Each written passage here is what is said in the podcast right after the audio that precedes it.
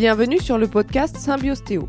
Nous sommes toutes deux ostéopathes animaliers, passionnés et investis pour notre métier depuis de nombreuses années.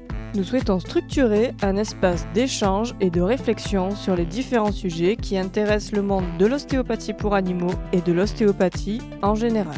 Pour ce faire, nous donnerons la parole à de nombreux professionnels, acteurs plus ou moins directs, du monde de la santé animale et humaine. Nourris par nos expériences de terrain, associatives et politiques, nous avons pensé ce podcast comme un outil pédagogique propice au développement de points de vue diversifiés.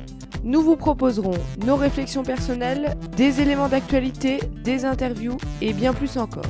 Ce podcast est animé par Amélie Gardel et Marie Salader. Nous vous souhaitons une bonne écoute.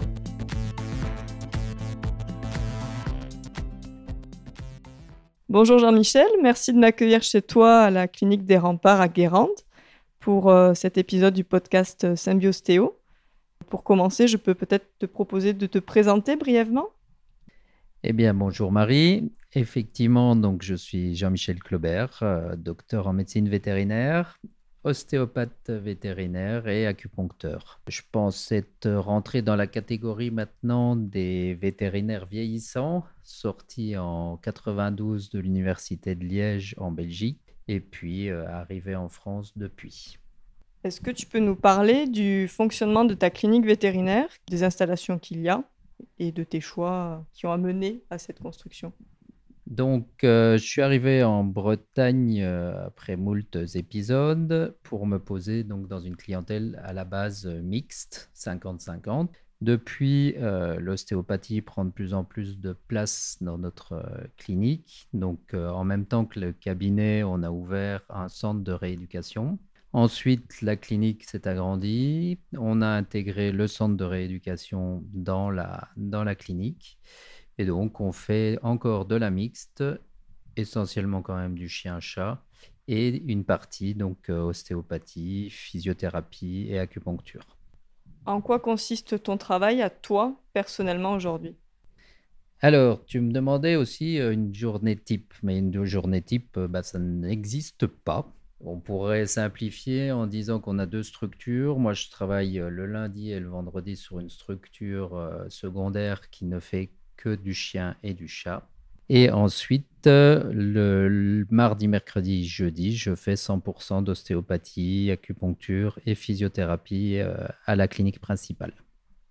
Ce qui est intéressant avec cet épisode du podcast, c'est que tu allies plusieurs médecines euh, intégratives. Et ce qui nous intéresse, c'est pour ça qu'on t'a proposé de faire un épisode, c'est de comprendre ton cheminement qui a fait que de la médecine vétérinaire, tu es arrivé jusque là où tu en es aujourd'hui est-ce qu'on peut revenir initialement sur ton parcours en nous disant déjà si pour toi le choix de devenir vétérinaire était une vocation dès l'enfance? Je pense que c'était une vocation, oui, dès l'enfance. Hein. D'après ce que j'ai ouï dire, euh, vers les 4 ans, euh, j'étais déjà euh, à m'occuper des petits veaux dans la ferme voisine à la maison des grands-parents. Ensuite, euh, oui, une attirance, bon, comme tout le monde évidemment, vers, euh, vers les animaux. Et très très vite, euh, cette idée, oui, fixe d'être vétérinaire. Donc ça, c'est oui, c'est quelque chose qui m'a jamais lâché. Quel parcours scolaire tu as eu avant de devenir vétérinaire? Donc, ben, un bac, mais ça ne s'appelle pas un bac en Belgique, mais quand même. Et ensuite, évidemment, six années d'études, puisqu'il n'y a pas de concours en, Belgique, six années d'études, trois années de candidature et trois années de doctorat pour finir par avoir le diplôme de vétérinaire donc euh, en Belgique. Comment est-ce que tu as vécu tes études vétérinaires? Ah, Pour moi, c'était des moments très agréables. Et puis surtout, bon, c'est vrai que c'est des études compliquées. Elles sont compliquées parce qu'on ne voit pas vraiment où on va. Euh, on a des matières qui ne sont pas très, très agréables et qui ne sont pas très euh, pratiques, je dirais. Mais dès qu'on commence à mettre le doigt dans l'engrenage où on peut toucher aux animaux, on peut commencer à faire des soins, on peut commencer à, avoir le contact, pour moi, là, ça a été le déclencheur et, ça a été des études euh, formidables. Tu t'es installé directement en Belgique? À quel moment est-ce que tu arrives en France? Donc, après mes six années d'études, une petite année de, comment, de service militaire au sein donc, de l'unité vétérinaire du service médical. Et ensuite, euh, je suis arrivé en France tout de suite après. quelques années en Bourgogne, quelques années en Normandie et maintenant en Bretagne. Ok, donc en plus d'avoir euh, plusieurs casquettes, tu côtoyé euh, plusieurs endroits. Est-ce qu'en fonction des endroits où tu as vécu, ta pratique de vétérinaire était différente? Au jour d'aujourd'hui, effectivement, euh, une petite anecdote, c'est que j'ai dû faire une conférence pour, des, pour un lycée, donc pour des, des troisième années. Et donc, il me demandait de d'écrire aussi mon parcours. Et je me suis rendu compte qu'en fait, j'avais presque fait tout le tour de tous les métiers vétérinaires. Donc, au début, donc quand même, effectivement, le métier de vétérinaire militaire, hein, qui c'était donc dans la, dans la santé, c'était le contrôle des denrées, le contrôle des cuisines, le contrôle de l'eau. Donc toute cette gestion-là, ça c'était super intéressant. Ensuite, donc euh, la Bourgogne, c'était euh, donc des élevages allaitants, plutôt donc des bovins viande, avec beaucoup d'obstétrique et de néonatologie. Ensuite, la, la Normandie, donc c'était des vaches à lait. Donc les, laitières, c'est plus donc euh, des, des médecines de troupeaux où là en plus on était aussi euh, inspecteur vétérinaire pour les abattoirs, donc il y a eu ça aussi. Euh, il y a eu mon application dans les vétérinaires pompiers. Donc c'est ça que je dis, je pense que j'ai fait un peu le tour. Puis arrivé ici en Bretagne, donc avec tous ces acquis, et surtout en Bretagne, l'arrivée de l'ostéopathie et de l'acupuncture. Donc là maintenant, je pense que j'ai fait le tour et je m'arrête un petit peu là à ces médecines complémentaires. Combien de temps tu as pratiqué la médecine traditionnelle vétérinaire avant de t'intéresser aux médecines intégratives? À peu près 15 ans. À peu près 15 ans pour faire le tour de tout ce qui fonctionne et fonctionne pas dans la médecine euh, allopathique. Et puis depuis une quinzaine d'années, donc euh, l'intégration de, de l'ostéopathie et de l'acupuncture essentiellement. Tu as ressenti un manque dans ta pratique pendant toutes ces années? C'est ce qui t'a donné envie de te former du coup aux médecines intégratives?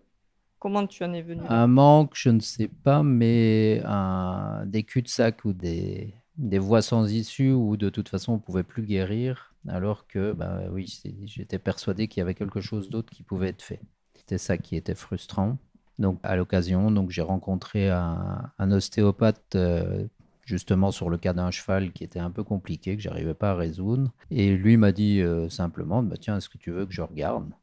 Il a regardé le cheval, il a fait des trucs quand même vachement sympathiques que je ne comprenais pas à, l'époque. Et euh, donc, je trouvais le geste déjà très élégant et surtout les résultats qu'il y a eu après.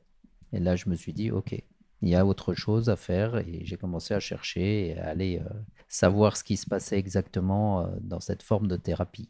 Tu as fait le choix, si je ne me trompe pas, de commencer par l'acupuncture, non, avant de te former à l'ostéopathie?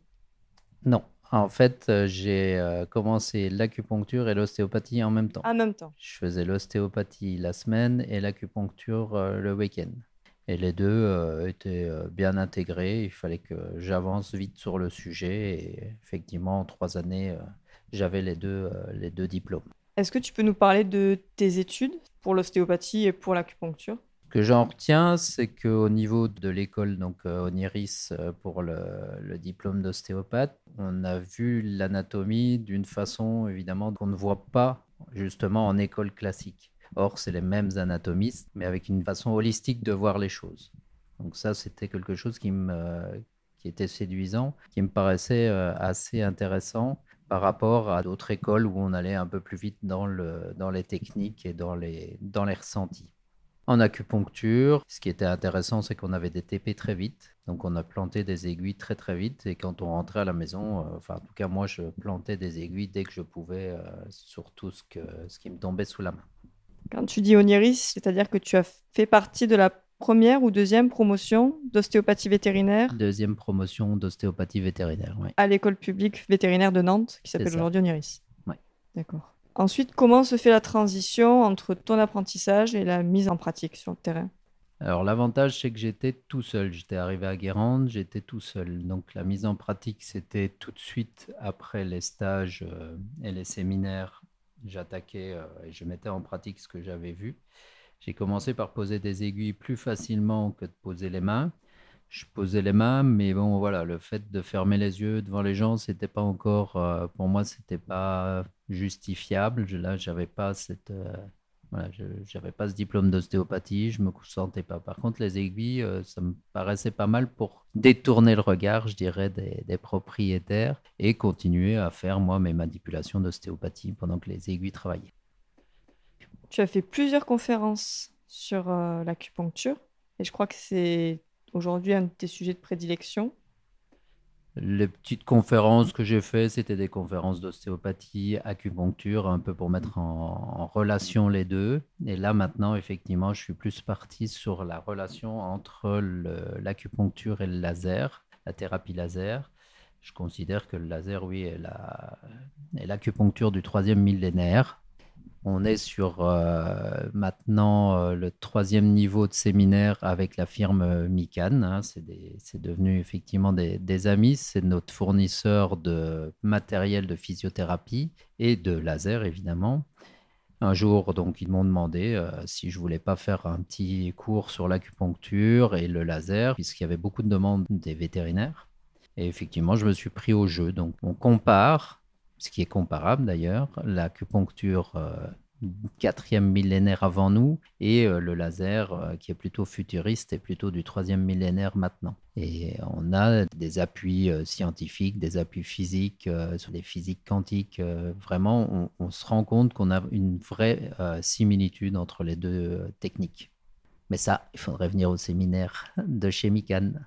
Mikan, tu peux nous en parler un peu plus C'est un organisme Mikan, c'est un fournisseur de matériel de, physiothérapie. Ils sont extrêmement impliqués euh, dans la promotion de la physiothérapie. Tu me disais d'ailleurs que bah, la physiothérapie devenait un peu une mode, euh, ou en tout cas quelque chose de très, très demandé maintenant. Et en fait, ça fait une dizaine d'années que ça existe. Donc, euh, ils ont été dans les premiers à nous proposer du matériel de qualité, y compris justement ces fameux lasers. Et là, je suis pas peu fier euh, de dire que j'ai été le premier à acheter le laser ici en France et à commencer à l'utiliser. C'est pour ça qu'on a gardé ensemble un, contact assez privilégié, puisque quand il y avait des petites, euh, voilà, des petites questions, comme j'avais un peu plus d'expérience que certains autres vétérinaires, on arrivait à, à dépanner d'autres vétérinaires. Et puis je me suis vite lancé dans l'acupuncture par le laser. Donc c'est pour ça qu'on a, on a pu travailler ensemble euh, dans cette direction-là. Tu as mis combien de temps à observer une corrélation entre le laser et les aiguilles, à observer leurs différences également? De façon empirique, assez, assez vite. On avait euh, des, des, résultats euh, sur, euh, ouais, des résultats sur en fait sur des, des zones de méridien. Quand on connaît un peu l'acupuncture et qu'on travaille au laser, le laser, évidemment, on le passe sur certaines zones. Si tu connais pas, tu peux les faire en zone carrée, mais si tu les connais, tu les fais en zone linéaire ce qui permet de suivre justement ces méridiens. Et ça, c'est venu très très vite. Après, de là à mettre en vraiment en, théorie, ça a été plus long. Est-ce que tu as des mentors en acupuncture dans ton apprentissage, dans tes formations, des personnes sur lesquelles tu te réfères ou tu te documentes en permanence sur les dernières études scientifiques qui sortent? Comment tu évolues? Là, j'évolue avec euh, bah, déjà euh, grâce à, au docteur Didier Schmitt, qui était un, très très bon acupuncteur qui, pratique encore un petit peu euh, à la retraite. Hein.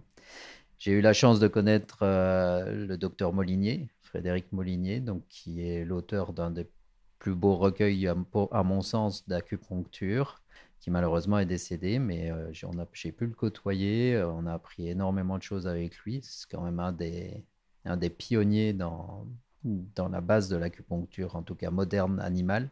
Euh, au jour d'aujourd'hui, euh, je dirais que le docteur François Gonneau de Tarbes, euh, qui milite énormément pour l'acupuncture vétérinaire aussi, est un modèle pour moi. Et le docteur Zepa, Philippe, qui est du côté du Mans, qui lui est un vrai, vrai médecin traditionnel chinois. Il a fait, en plus de ses études vétérinaires, donc les quelques années, je crois que si je ne me trompe pas, c'est quatre ou cinq années de plus de médecine traditionnelle chinoise à temps plein, parce que l'acupuncture fait partie de la médecine traditionnelle chinoise. Elle n'est qu'un pan de, tout ça. Donc lui est un, voilà, il est presque chinois, je dirais. C'est toujours euh, très agréable de pouvoir discuter avec lui et c'est ça qui nous, qui nous motive à pouvoir continuer à avancer au final, une personne qui veut se former aujourd'hui un petit peu à ce genre de pratique, tu leur conseilles de commencer par la physio et se tourner vers le laser ou commencer au contraire par l'acupuncture pour en arriver là où tu en es aujourd'hui? Je dirais que les, les, uns vont s'imbriquer dans les autres. Qu'on commence, il faut commencer par une thérapie manuelle. Thérapie manuelle, ostéopathie ou acupuncture. Après, déjà, les deux, il y a vite un besoin d'interférer, d'interférence. Comme je disais tout à l'heure, dans la médecine traditionnelle chinoise, il y a aussi des massages et des manipulations. Pour eux, si, on regarde bien, ça peut être des, techniques ostéopathiques. Donc, ils intégraient déjà ça. Et le laser viendrait après, effectivement, en supplément de traitement ou euh, pour continuer le traitement sur le plus long terme en faisant venir le chien beaucoup plus souvent. Et après, la physiothérapie, c'est euh, effectivement le, manque musculaire. On sera plus sur de l'anatomie et de la kiné, donc de la récupération vraiment fonctionnelle. Souvent, les, toutes les méthodes, les méthodes s'entrecroisent. Et concernant l'ostéopathie, quelles sont les personnes qui t'ont le plus inspiré au départ et aujourd'hui que tu suis ou les études qui te nourrissent? Dans ta pratique Le grand classique, évidemment, c'est notre père Gignot, hein, qui a été euh, fabuleux, euh, et puis pareil, qui a, été formidable aussi dans sa, dans, sa confrontation pour amener l'ostéopathie euh, vers ses confrères. Ensuite, donc, Patrick Chen, évidemment, hein, qu'on ne va pas oublier, avec qui ça, c'est vraiment lui qui, qui, a déclenché, en tout cas, une grande partie de mon, mon savoir, entre guillemets, ostéopathique. Et puis Patrick Le Collinet, avec qui on a beaucoup sympathisé, qui, travaille un peu comme moi, ou c'est moi qui travaille comme lui, je pense, parce que je l'ai beaucoup suivi, euh, on a beaucoup discuté. Euh, donc on, avait une, on a une franche amitié. Euh, ça, c'est des personnes effectivement en ostéopathie qui me, qui me font avancer. Quelle est ta manière de pratiquer l'ostéopathie?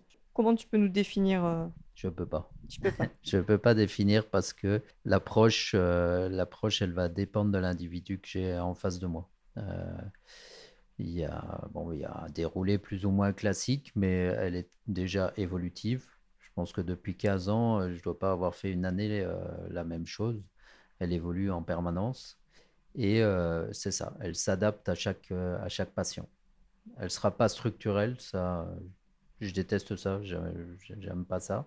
Elle va être effectivement fonctionnelle, elle va être euh, fascia. C'est vrai qu'à un moment, j'avais de grands flous, puisque ce fameux MRP dont on ne peut plus parler, euh, mais qui me paraît essentiel, hein, euh, pour moi, il y a effectivement bien un mouvement d'inspire-expire. Il était en 3D pour tout le monde, et le dogme, déjà, moi, j'aime pas ça, mais le dogme, c'était bah, de sentir une vague qui montait et qui descendait. J'ai jamais eu cette vague parce qu'en fait, moi, j'avais une sorte de sphère qui tourne euh, dans tous les sens. Et au bout de 5-6 ans, enfin, il y a quelqu'un qui m'a dit, mais oui, mais en fait, toi, tu es en trois dimensions. Je voyais pas le plan effectivement horizontal et vertical, il y avait le plan en plus euh, de la troisième dimension. Ce qui m'a permis là, par contre, de me lâcher les chevaux, comme on dit, et de, vraiment euh, arriver à, à bien percevoir ce que je, ce que je présentais depuis toujours. Parce que je m'étais arrêté, effectivement, je m'étais bloqué sur ce fameux mouvement en deux dimensions que je n'avais pas. Donc, qui t'a euh, fait prendre conscience de... Ça, je remercierais euh, Hélène Leray, qui m'a dit, mais oui, mais en fait, toi, effectivement, tu es en 3D. Et en allant chercher beaucoup plus loin et en discutant justement avec euh, Philippe Zepa et sa médecine chinoise, je me rends compte que ce que j'ai dans les mains, c'est carrément presque le yin-yang, qui pareil, sur une image est un truc plat, mais en fait c'est une sphère. Et cette sphère de, passage d'énergie et de passage de plus à moins, c'est exactement ça que j'ai dans les mains à chaque niveau où je mets, où je mets les mains. Donc euh, voilà, elle évolue comme ça, elle évolue au fur et à mesure. Euh, j'ai malheureusement pas de recette. Ton parcours ne s'arrête pas là parce que tu t'es aussi formé aux États-Unis, du coup en physiothérapie on va remettre les choses au clair. Effectivement, c'est pas aux États-Unis, c'est les États-Unis qui sont venus à nous. Oui, C'était un hein. séminaire, effectivement, par l'Université du Tennessee euh, à Paris. Donc, euh, c'est eux qui sont venus. Mais par contre, c'était génial parce qu'à l'époque, c'était les seuls qui faisaient de la physiothérapie, effectivement, à grand niveau et qui avaient des données et des, et des résultats euh, fabuleux et justement donc basés sur des faits scientifiques et théoriques. C'est à quel moment que tu rajoutes ça? C'est à la suite du reste ou tu laisses passer du temps? Depuis, euh, depuis que je suis arrivé ici à, Guérande, donc on a les marais salants. Et les marais salants, effectivement, l'ostéopathie, l'acupuncture, moi, ça me plaisait bien, mais il manquait quelque chose derrière. J'arrivais pas à remuscler mes chiens, j'arrivais pas à... Ok, ils remarchaient, mais c'était pas assez. Il fallait les faire remarcher euh, correctement. Euh, il, manquait vraiment quelque chose. Donc, d'où l'idée d'aller les faire marcher dans l'argile des marais salants. Donc, ça fait un effet de succion, et donc ça fait un effort beaucoup plus doux, mais quand même assez conséquent. Et j'avais des résultats assez fabuleux sur la reprise musculaire euh, de ces chiens-là. Je les faisais baigner aussi dans des eaux euh, hyper salées, puisque avant chaque marais salant, il y a un réservoir qui capte l'eau pour la concentrer. C'est de l'eau de mer, donc le sel se concentre d'abord là, et s'il y a un pouvoir de flottaison euh, qui est génial. Donc même un vieux chien presque grabataire pouvait flotter là et nager tranquillement dans ces eaux-là. Donc là, je me suis dit, OK, ça, c'est de la physiothérapie. Comment on peut faire ça autrement que de manière un peu, euh, euh, je dirais, folklorique? Parce que c'était quand même toute une histoire. Hein. Il fallait amener euh, une douche portable. J'avais installé une douche portable dans le camion pour nettoyer le chien, pour me nettoyer moi aussi. ça n'était que quelques temps dans l'année parce que le climat, après un moment, nous empêchait de le faire. Donc c'est là que je me suis dit, il faut quelque chose, il nous faut une thérapie autre, et c'était la physiothérapie et après donc cette euh, formation par l'Université du Tennessee où ils ont parlé justement des lasers. J'ai demandé à Mikan, tiens, quand est-ce qu'on peut en avoir? Quand est-ce que vous nous en fournissez? Et c'est pour ça que oui, j'ai été le premier à le prendre parce que je trouvais que c'était l'outil indispensable dans une petite structure pour commencer la physiothérapie ça te regroupe les ultrasons, ça te regroupe euh, l'électroacupuncture, ça regroupe des tas de, techniques en fait dans un seul et même euh, instrument. Et ça, c'était vraiment ce qui m'a beaucoup plu dans le, dans le laser. Donc, tu as commencé par le laser. Aujourd'hui, dans ton centre, tu as aussi euh, une piscine. Comment tu as gravi les échelons au niveau physio? Donc, euh, d'abord, effectivement, le laser, donc l'ostéopathie, acupuncture, toujours. Pour moi, elles font partie euh, oui, de la physiothérapie. À un moment, je me cachais même derrière le, nom physiothérapeute pour pas dire ostéopathe et acupuncteur. comme ça, c'était plus politiquement correct pour certains confrères. Ensuite, l'idée est venue de faire un centre de, rééducation. Là, pareil, on ne peut pas appeler ça un centre de rééducation, on doit appeler ça un cabinet vétérinaire de rééducation fonctionnelle pour animaux. Bref, donc là, euh, première chose, c'était la piscine. Ça me paraissait assez intéressant. Et euh, le tapis aquatique, le tapis roulant aquatique. Très vite, celui-ci a pris le dessus et c'est vraiment l'outil le plus indispensable qu'on ait au jour d'aujourd'hui. Ça m'évite d'aller dans les marais et d'aller euh, me frotter dans la boue des marais régulièrement. Donc là, je suis quand même sur quelque chose où je peux faire la rééducation toute l'année. Voilà, c'est vraiment ça comme ça que ça s'est passé. Et après, on a ramené la clinique autour du centre de rééducation. Et donc maintenant, le pool est complet, euh, totalement complet. Et tu disais, le tapis roulant plus d'avantages pour toi Le tapis a plus d'avantages pour moi parce qu'on peut mieux gérer justement la cadence de l'animal, la hauteur d'eau de l'animal. Souvent, dans la piscine, il n'y a, pas de, il a pas de limite. Le chien, il, se lâche, il, nage, il nage, il nage à fond. Euh, soit il essaye de jouer, soit il essaye de sortir de l'eau. Mais de toute façon, c'est à fond. Il n'y a pas vraiment de barrière. L'intérêt dans le, tapis aquatique, c'est que tu peux gérer la vitesse, tu gères ta hauteur d'eau, donc tu, gères la, comment, la pression d'Archimède. Hein. Donc tout ça, c'est super intéressant pour des cas pathologiques. Après, la piscine, elle sera plus dans l'entraînement, dans la récupération cardio, dans l'amaigrissement des chiens, des, trucs un peu annexes, je dirais. Pour revenir euh, sur tes expériences dans les marais salants, tu faisais ça pendant tes consultations Je faisais le soir, après, les consultations, on allait au coucher, au coucher euh, de soleil. Euh, c'était très agréable, mais ça prenait deux heures de temps pour un chien. C'était pas, c'était pas jouable, c'était du plaisir. Donc, tu avais tes propriétaires d'animaux qui t'accompagnaient là-bas et qui faisaient avec toi, extraordinaire. Ouais, c'était très drôle. C'était vraiment un bon moment. Je prenais des mesures, euh, je mesurais la salinité de l'eau, je mesurais euh, le, cardio du chien, la, taille de ses muscles. Euh, et effectivement, on avait tout un, tout un truc statistique qui, qui fonctionnait bien. Ouais, on avait des bons résultats. Donc là, aujourd'hui, tu pratiques quasiment plus que sur des animaux de compagnie? J'ai plus le temps de faire des animaux de, de ferme, j'ai plus le temps de faire de vaches ni de chevaux. En ostéopathie, je parle, parce que de toute façon, on a encore les gardes, hein, une nuit sur deux et un week-end sur deux. Donc euh, oui, je refais des chevaux, et des vaches. Pour ce qui est de l'ostéopathie, en tout cas, pour les chevaux, euh, je délègue à, une consoeur. Et euh, pour les bovins, souvent, c'est une patte cassée ou un panari. Donc le motif de consultation est souvent autre chose que de l'ostéopathie. Ça, j'ai pas encore réussi à leur faire comprendre comment faire. Mais bon, voilà, j'ai pas le temps de m'en, effectivement, malheureusement, de m'en occuper. Donc, on a balayé un petit peu tout ton parcours. Comment est-ce que tu hiérarchises tout ça? Toi, dans ta, dans ta pratique, ton quotidien, tu associes systématiquement ostéopathie et acupuncture, si j'ai bien compris? Il n'y a pas de hiérarchisation. De nouveau, je vais m'adapter aux patients que j'ai devant moi. Il y, a deux, il y a deux cas. Le cas où, effectivement, c'est les confrères qui me réfèrent Là, par contre, ok, on sait qu'il s'est référé, c'est pas référé pour de l'ostéo, c'est référé pour de la physiothérapie. Donc la première consulte, elle passe toujours par moi en physiothérapie, mais c'est un diagnostic ostéopathique. Donc on pose les choses, on remet les choses euh, en place et ok, on peut aller ou pas en physiothérapie, ce qui va ce qui va être souvent d'abord euh, donc le tapis aquatique évidemment, quelques petits exercices euh, sur les ballons de proprioception et le laser en fin de séance. Ça, c'est le, le, plus classique. Après, quand c'est des clients qui viennent pour de l'ostéopathie, le chien va être traité en ostéopathie. Si je sens que je dois mettre des aiguilles, je mettrai des aiguilles. Maintenant, je pose même plus la question. Avant, je posais la question. Maintenant, je pose même plus la question. Puis, on en parle si les gens sont, demandeurs. Et puis, on en discute. Et si je sens qu'à la fin de la séance, en plus, il me faut une petite séance de laser pour bien relâcher tout ça et pour avoir l'effet vraiment décontractant et antidouleur du, laser, bah, je vais faire un laser derrière.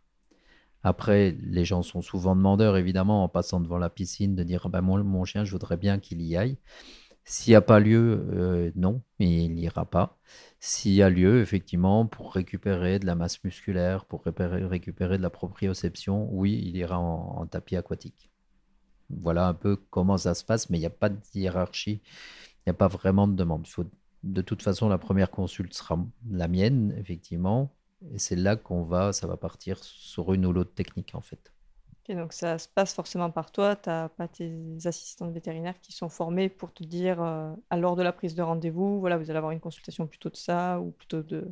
Non, les assistantes, elles vont savoir effectivement qu'il y a une consultation référée en physiothérapie ou une consultation, une demande en ostéopathie. Elles me réfèrent aussi pas mal de, de, traumato et d'orthopédie. Et mes, mes, jeunes consoeurs, donc veto, elles ont compris que la complémentarité, elle était là aussi et me renvoient effectivement les cas un peu compliqués de du locomoteur, quoi, en fait.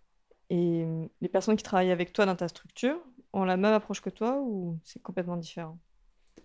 On est donc 5 vétos, 4 vétos, euh, deux qui font de l'ostéopathie et de l'acupuncture et deux qui font de l'allopathie.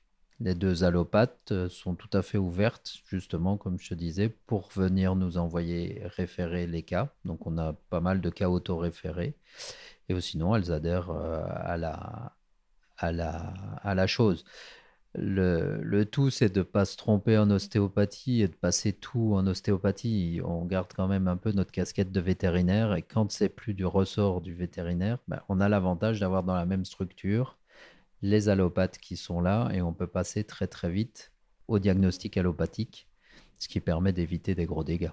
Pour des propriétaires d'animaux qui nous écouteraient, est-ce que tu peux nous faire des tips de motifs de consultation où vraiment il faut se dire là, il faut qu'on consulte pour de l'ostéopathie ou de l'acupuncture ou de la physiothérapie, comment ils peuvent, dans leur conscience, faire le meilleur choix pour leur animal?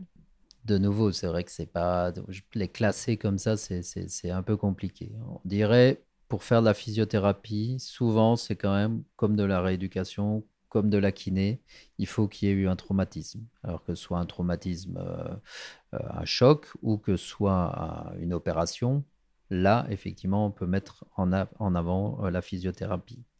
Tout en sachant que derrière, il y aura quand même de l'ostéopathie générée, puisque, évidemment, on ne laisse pas partir un chien déséquilibré, même si on l'a travaillé musculairement et qu'il a des beaux muscles. Non, il faut quand même qu'on voit s'il est bien rééquilibré.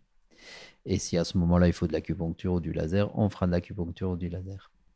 Tu as pu nous exprimer ta façon de prendre en charge les animaux au sein de ton établissement. Est-ce que tu connais d'autres établissements qui fonctionnent de manière similaire à au tien? Alors, de façon similaire, euh, celui qu'on va rencontrer le plus proche sera, sera dans l'Est du côté de Strasbourg. Quand je dis similaire, c'est parce que toutes les thérapies, effectivement, sont présentes ici sur notre site on va retrouver des, thérapeutes qui vont faire que de l'ostéopathie et des thérapeutes qui feront que de l'acupuncture. Effectivement, chacun aura sa, branche de prédilection et ses euh, thérapies de prédilection. Pour des propriétaires qui, contrairement à ton centre, est très complet, tu as tout sur place, euh, mais des propriétaires d'animaux qui ailleurs en France euh, veulent le meilleur pour leur animal, quel conseil tu peux leur donner pour qu'ils sachent entre qui choisir? Entre un ostéopathe, entre un acupuncteur ou entre un physiothérapeute. Comment est-ce qu'ils peuvent se repérer dans, cet arsenal thérapeutique pour faire le meilleur choix? Pour moi, donc la physiothérapie, elle va être euh, ouverte sur des chiens qui auront subi des traumas, qui auront euh, subi des opérations ou qui ont un besoin effectivement de remuscler. On sera plus sur de la kinésithérapie et de la rééducation fonctionnelle. Donc on est sur de la recherche de mouvement, de récupération de mouvement et de récupération de proprioception. En ostéopathie, on va être plus sur des animaux qui ont besoin d'un suivi euh, sur des douleurs plus chroniques. On va être sur plus, effectivement, ici euh, en France, sur des douleurs euh, locomotrices. On va plutôt être basé là-dessus. Il n'y a pas encore beaucoup d'ostéopathes, je trouve, qui travaillent sur le, viscéral ou qui s'attaquent sur d'autres pathologies. Marie me dit que si, et tant mieux, c'est un bon signe. Euh, et l'acupuncture, elle, elle va être utilisée aussi euh, comme moyen antidouleur et peut être utilisée aussi justement dans tout ce qui va être maladie euh, idiopathique, c'est-à-dire tous ces cul-de-sac où la médecine classique n'arrive plus à donner de réponse. On peut, en regardant la montagne de l'autre côté et de l'autre facette, arriver à débloquer certaines choses qui permettraient justement de libérer la pathologie, en tout cas de l'animal au final, tu euh, réponds à une question qu'on se pose aussi même en santé euh, chez lui-même.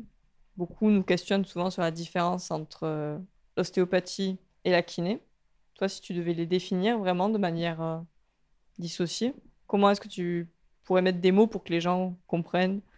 Alors, donc la physiothérapie, on va plutôt travailler effectivement donc sur la cinétique du mouvement. On va essayer de redonner du mouvement à l'animal, mais par sa propre force ou par ses propres exercices du côté actif. On peut aussi le faire nous-mêmes par des massages ou euh, des mouvements passifs, mais ça reste de la cinématique euh, du membre, de la locomotion.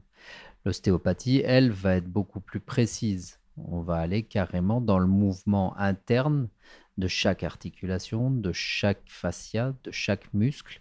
On est dans un mouvement beaucoup plus profond et beaucoup plus global. Donc euh, c'est pour ça que je pense que les deux sont complémentaires, mais la physiothérapie serait plus complémentaire de l'ostéopathie. Chez les humains, on voit que la physiothérapie, la kiné, la kinésithérapie est très développée, euh, peut-être autant, voire plus que l'ostéopathie. Chez les animaux, par contre, c'est différent. On voit que d'abord, ça a été l'ostéopathie qui s'est développée, et là, il y a une augmentation du développement de la physiothérapie. Qu'est-ce que tu penses de cette évolution, euh, de ce développement? Je pense que c'est le grand public qui a été, euh, qui a été demandeur de ce genre de, de technique et que maintenant, bah, beaucoup de vétérinaires se disent, tiens, oui, effectivement, il y a quelque chose à faire en physiothérapie, sans même connaître l'ostéopathie. C'est vrai que ce n'est pas une obligation. Et euh, bah, allons-y, retapons nos animaux faire ça, effectivement, ici, on ne le fait pas parce qu'on a déjà essayé. On a déjà essayé de prendre juste en charge les animaux en physiothérapie. On n'a pas les mêmes résultats. On n'a absolument pas les mêmes résultats, ni la vitesse de réduction de la, soit de la douleur ou soit la récupération euh, de la locomotion. Donc oui, il y a toujours un petit plus d'avoir une médecine complémentaire euh, à côté. C'est hyper intéressant la vision intégrative complémentaire de toutes les approches que tu as les unes avec les autres. Est-ce qu'aujourd'hui, dans ta pratique, tu veux encore ajouter autre chose? Ou est-ce que tu penses que là, tu touches quelque chose du doigt, que tu veux approfondir, faire perdurer, transmettre?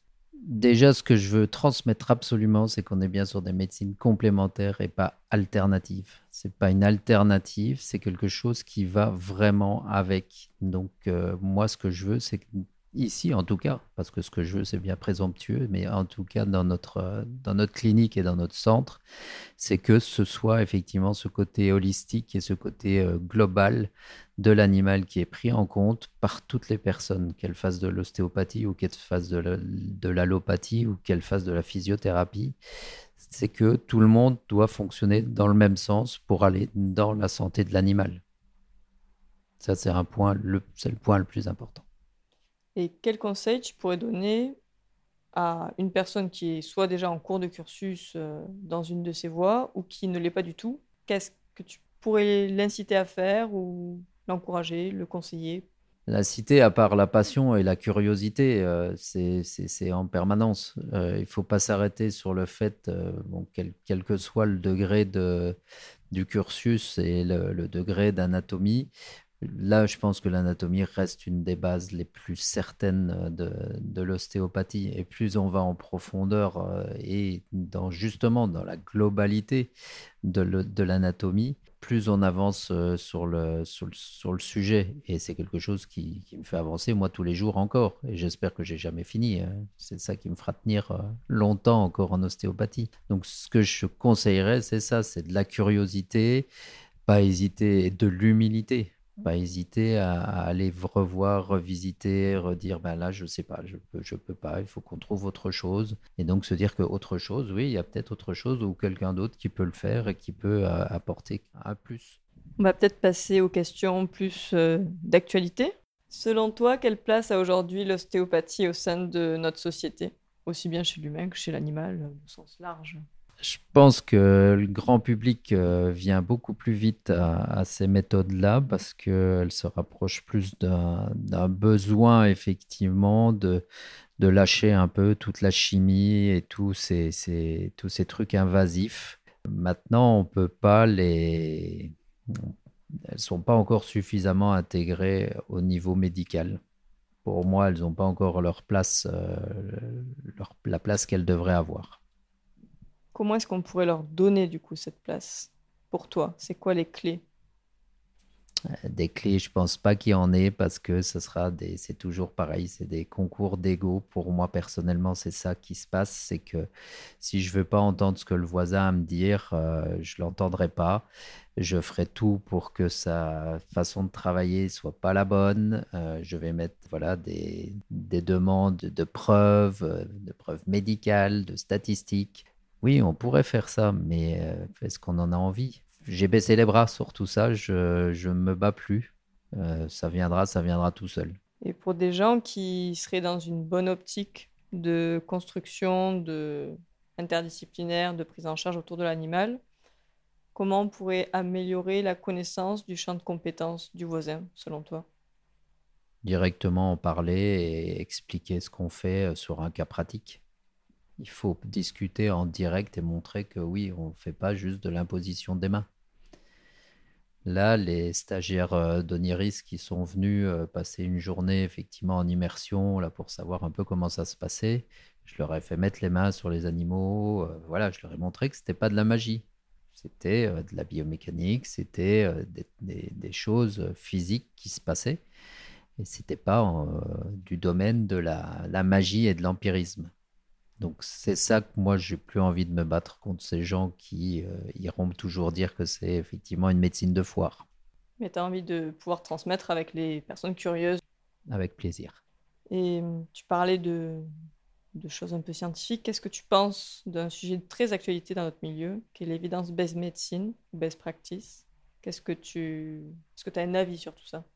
De nouveau, ça va peut-être être un peu politiquement incorrect parce que je pense que déjà pour faire des études comme ça, il faut beaucoup de sous. Si on regarde bien, les sous, euh, ils viennent pas de n'importe où, ils viennent souvent de firmes pharmaceutiques ou de, gros lobbying. On n'a pas ça en ostéopathie, on n'a pas ça en acupuncture. Donc euh, oui, des, études scientifiques comme ça, c'est très compliqué. Bien qu'en acupuncture, euh, il en sort à peu près une soixantaine par mois de nouvelles avec effectivement toutes les, euh, toutes les bonnes préséances euh, pour la science. Donc ça, c'est quand même vachement important. En ostéopathie, je pense que les moyens ne, sont pas, ne seront jamais mis à disposition, mais on doit être dans le même mode de fonctionnement. Quand je réfléchis laser et acupuncture, c'est c'est dans ces sources-là que je vais, me, je vais chercher mes, mes réponses. Et donc, on voit qu'effectivement, la similitude, elle est, euh, elle est correspondante, elle est totale.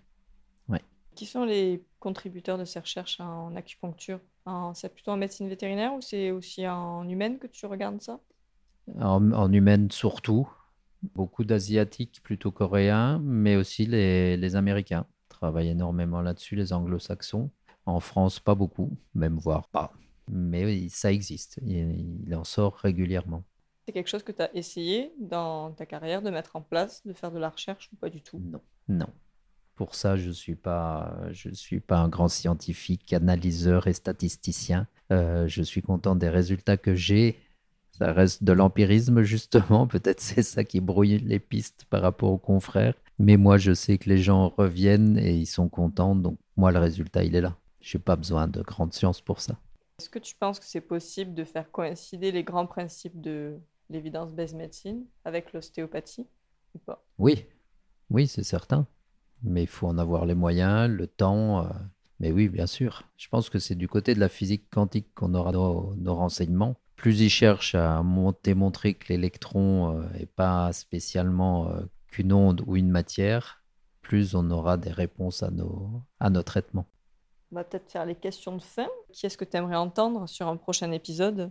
Patrick Le Collinet? Je pense que lui est un farouche défenseur de l'ostéopathie depuis toujours. Il a des connaissances et une culture euh, effectivement euh, ostéopathique qui est assez, assez large. Et euh, voilà, c'est quelqu'un qui sait se remettre en question et qui... Donc je pense que lui serait intéressant. Et puis un jeune ostéopathe tout nouveau-né serait intéressant d'avoir, savoir comment la nouvelle génération voit voit les choses. Hein. Comme je te l'ai dit, moi, je suis plutôt sur les vétérinaires vieillissants. Donc, oui, je pense qu'avoir un avis d'une nouvelle génération serait intéressante. Pareil, pour qu'on puisse se remettre en question aussi. Quelles ressources tu pourrais conseiller à notre audience? Dans lecture ou en écoute ou de personnes à, suivre? Bon, bah, en acupuncture, là, je conseille évidemment le livre de Frédéric Molinier, mais je vous dis tout de suite qu'il est plus trouvable. C'est le, le recueil d'acupuncture. En ostéopathie, moi, je travaille beaucoup avec les tricots.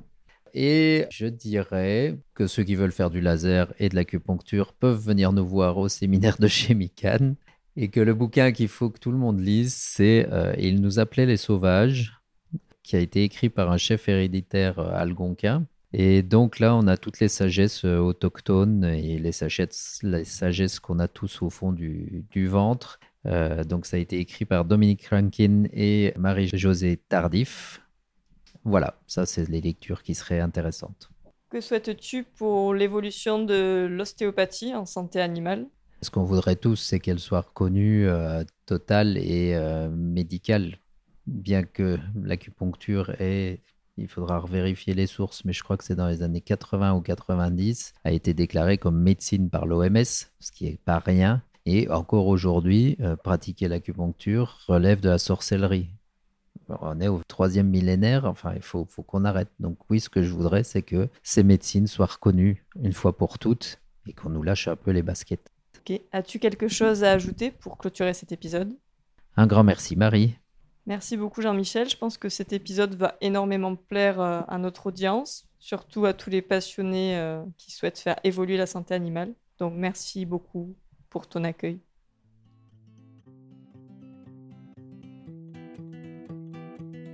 Merci d'avoir écouté cet épisode du podcast Symbiostéo jusqu'au bout. N'hésitez pas à nous suivre sur nos différents réseaux sociaux. Rendez-vous très bientôt pour un prochain épisode.